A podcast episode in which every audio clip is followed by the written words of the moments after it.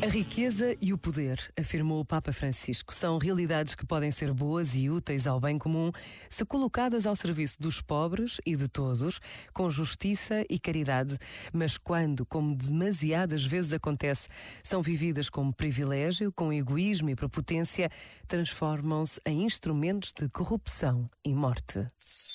Este momento está disponível em podcast no site e na app.